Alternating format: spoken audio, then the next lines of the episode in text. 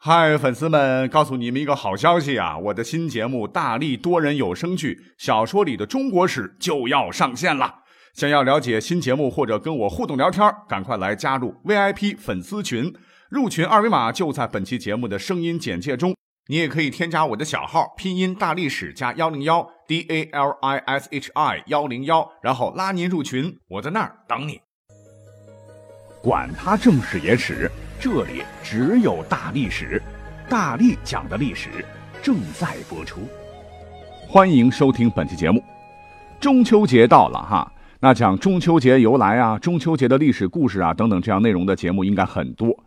因为中秋节作为传统佳节哈，不光可以跟家人是团聚啊，吃吃月饼、赏赏月，更能享受一下三天小长假的惬意。放假嘛哈，就得万般烦恼都放下，开心为主。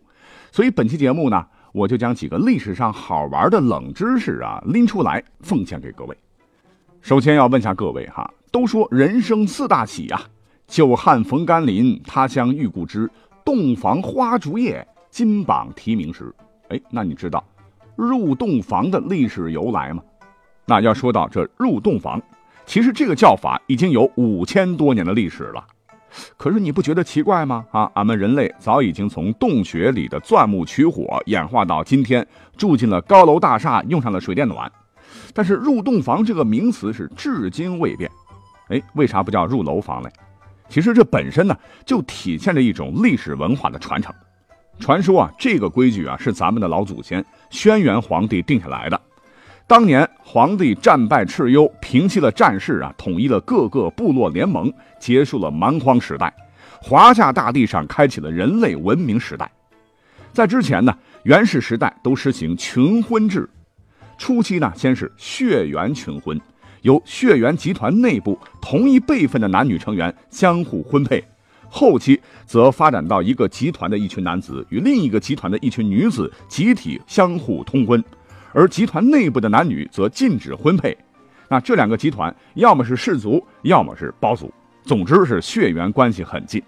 历史演化到今天呢，到现在那世界上还有极少数的民族还在流行婚前性自由啊、姊妹共夫啊、兄弟共妻、夫兄弟婚。说白了，这些呢都是群婚的遗迹。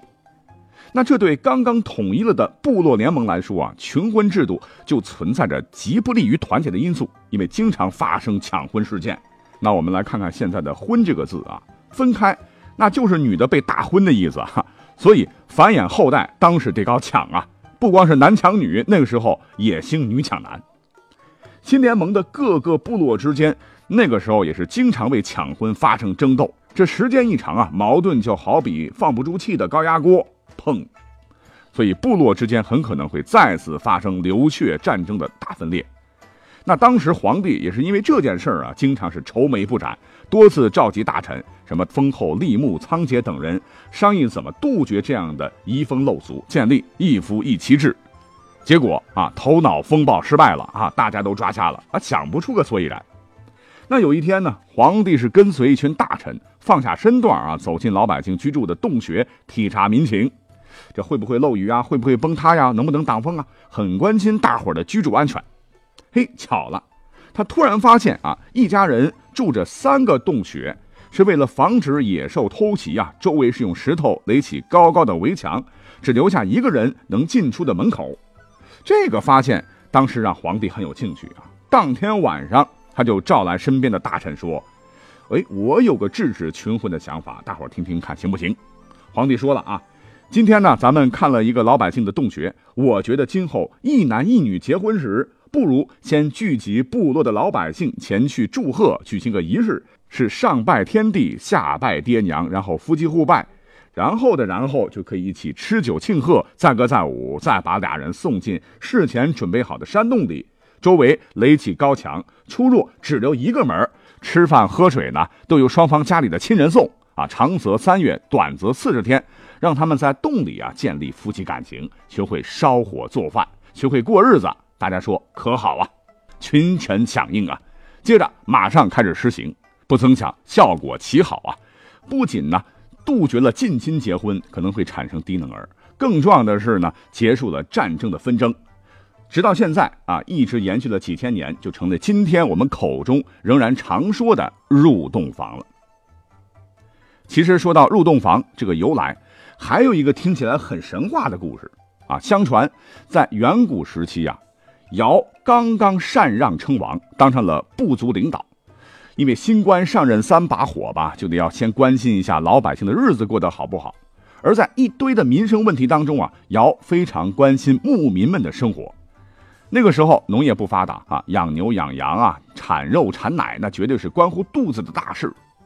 那有一天，他是专门来到牧区视察，什么味道啊？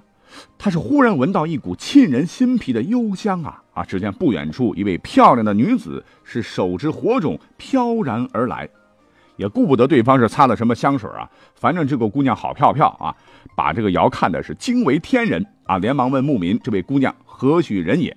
一问才知道，果然是天人陆仙女是也啊！从此呢，瑶是食不甘味啊，一心惦着美丽的仙女。美丽的姑娘，I love you。所以绝技为爱情是上山寻找。他呢是带着一帮的大臣啊，人家仙女儿嘛，谁知道在哪儿啊？找了三年啊，翻山越岭啊，最终啊是在晋北的一个山洞里落了脚。正当大家浑身疲倦，是一筹莫展之时啊，突然山洞当中啊出现了一头放着五彩光芒的神鹿。这位尧看了以后，正要靠前一看究竟的时候啊，猛然之间，旁边窜出一条巨蟒，是吐着蛇信子，直接冲向了尧。事情太紧急，尧直接一想，完了，来不及跑了，干脆就当你的点心吧，就闭着眼等死。就在千钧一发之际，刚才说的那头神鹿啊，忽然是化身为那位鹿仙女，然后他用手一指，这个蟒蛇惊惧啊，就远遁了。看到被救下的这个凡人尧啊，长得也很帅气啊，这个仙女也是春心荡漾，于是两个人呐都很对眼儿啊，就决定在山洞结婚。结婚的时候啊，一时间真是祥云缭绕，百鸟齐鸣啊。到了傍晚，两个人是躺在床上，正准备阴阳和合之际，哗，一簇神火是忽然照于洞顶啊，比上千瓦灯泡还亮，真真是耀眼夺目。从此呢，世间也就有了把新人晚上相处的房子叫做洞房，把新婚之夜称作洞房花烛夜的习俗了。听到这儿，有朋友会说：“切，我说你讲神话故事呢啊，这哪里是历史啊？”其实要给各位解释一下哈，远古传说啊，其实就是在文字发明以前，人们口耳相传的神话传说，是一种对于上古时代历史的夸张。那好比说，咱们的人文始祖刚才说到的轩辕皇帝，说他老妈呢，有一天晚上见一道电光环绕着北斗疏星，随即那颗大星就掉落下来，由此感应而孕。而且呢，跟全天下所有的孕妇不一样，她是怀了二十四个月以后才生下了皇帝。哎，我们切不可把这样的内容都归结为胡说八道啊，因为这样的内容流传下来，其实也是历史文化传承的一部分。那好，既然说到了新人入洞房啊，那就必须得说一说冰火两重天的另一个极端——古代的剩男剩女们。都说啊，关关雎鸠，在河之洲，窈窕淑女，君子好逑。其实啊，《诗经》里头还有一句：“汉有游女，不可求兹。”游泳的游，那何为游女呢？有人考证说啊。这游女就是古代剩女，就是不接受男子的婚求而有自己思想的孤独女子。所谓是不孝有三，无后为大啊！因为贫穷啊、出身呐、战争啊、生理等等原因，古代其实也造就了很多很多剩男剩女的群体。古代呢，都统称为独，与鳏寡孤并列。要再细说的话，哈，男的通常叫做单身公、单身老、拉虎、光棍儿。女的呢也不好听，什么姑婆啦、老姑婆呀、自淑女等等。直到一九四九年新中国成立以后啊，才有一个中性的、非歧视性的词出现，那就是大龄青年。啊，这也就为剩男剩女画上一个硬杠杠。只要成为了大龄青年，铁定那就是剩男剩女。那么历史上多少岁就可以加冕大龄青年呢？哎，历史上有一位大龄青年的杰出代表啊，可以说明这个岁数的上限。那就是治水的大禹。史料载啊，禹三十未娶，行至涂山，恐石之墓，失其制度啊。也就是说，为了人民群众的切身利益，大禹是废寝忘食，操劳工作，在三十岁的时候呢，行至涂山这个地方，想着啊，以自个儿的婚姻大事儿也得赶紧办了，于是娶涂山氏为妻，结束了自个儿的童子身。不过大禹的这个年纪啊，绝对是古代大龄青年的极限年龄，因为那个时候啊，人的寿命短，三十岁相当于中老年，不结婚，呃，不知道哪天就跟这个世界拜拜了哈，就再没有机会当新郎喽。其实之前的一些节目当中，我也讲过哈，历朝历代大龄青年的年龄其实都不同。比如周代啊，男子三十，女子二十。曾经越王勾践颁布过一条法令，说男子二十不娶，女子十七不嫁，要罪其父母。汉惠帝的诏令也很歹毒啊，说女子十五以上至三十不嫁，五算。这个算就是人头税的意思。到了年龄你还不出嫁，那你就得缴五倍以上的人头税，罚得你倾家荡产。在晋武帝的时期，他更狠呐，规定是女年十七，父母不嫁者配之啊，就是十七岁你还不出嫁，有关部门要替你拉郎配了。这既说明了统治者对于剩男剩女问题的极大重视，那也说明了大龄青年的底线，那个时候到底该多少岁？总之，从古代到现在，哈，老百姓的剩男剩女的问题都很普遍。可是呢，有句话说得好啊，皇帝的女儿不愁嫁。那么，锦衣玉食、金枝玉叶的历史上的公主格格们，可就没有这样的烦恼了。但是呢，这也造成了历史上的一个大问题，那就是公主万一找到驸马，她。他有问题，很可能就要被坑一辈子啊！毕竟不是自由恋爱，两个人要见面呢、相亲什么的哈，也都要听啊皇帝爸爸和皇后妈妈的。比如说，在唐高宗时期呢，有一位新城公主，最后竟然被老公用锦被活活给闷死了，是因为他亲哥哥唐高宗李治很怕老婆，他是站错了队，错估了形势，结果呢被驸马做了向武则天表忠心的牺牲品。那还有很多。因为男方身体不行，害得公主是守活寡或者成了真寡妇，造成了婚姻的悲剧。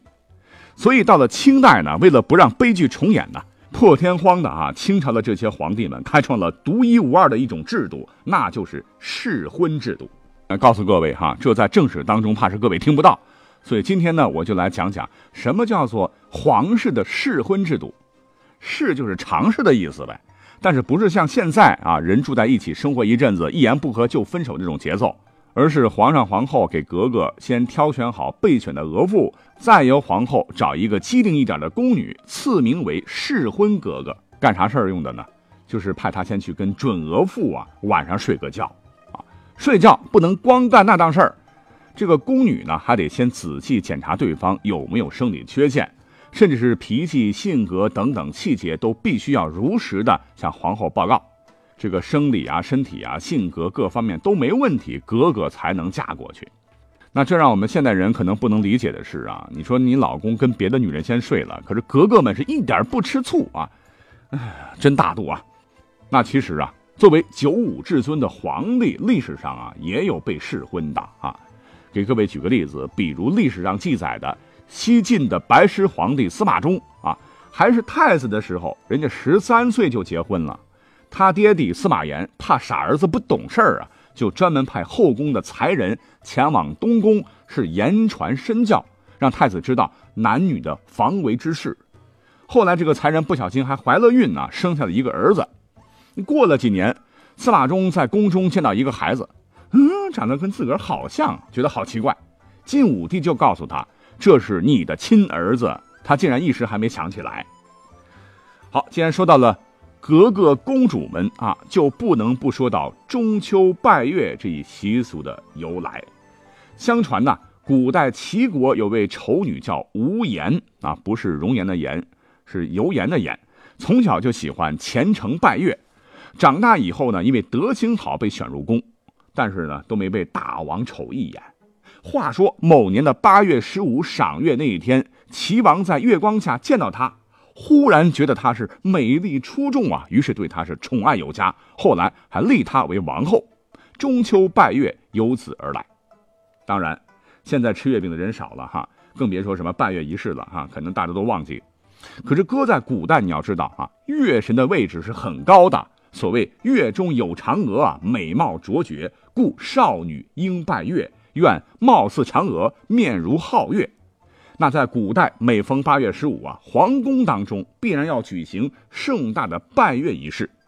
太后或者皇后们先是设下大香案，然后摆上月饼啊、西瓜呀、苹果、红枣等等祭品，将月亮的神像放在月亮的那个方向，红烛高燃。大家啊，尤其是未出嫁的公主们，要依次拜祭月亮，然后再由太后或者皇后切开团圆的月饼。然后依次给大家共享吃。八月十五月儿圆，中秋月饼香又甜呐。后来这一习俗也在民间是流传开来。春江潮水连海平，海上明月共潮生。滟滟随波千万里，何处春江无月明？好，朋友们，听大历史啊，只是图个开心。在这里呀，也祝各位中秋节快乐。我们下期再会。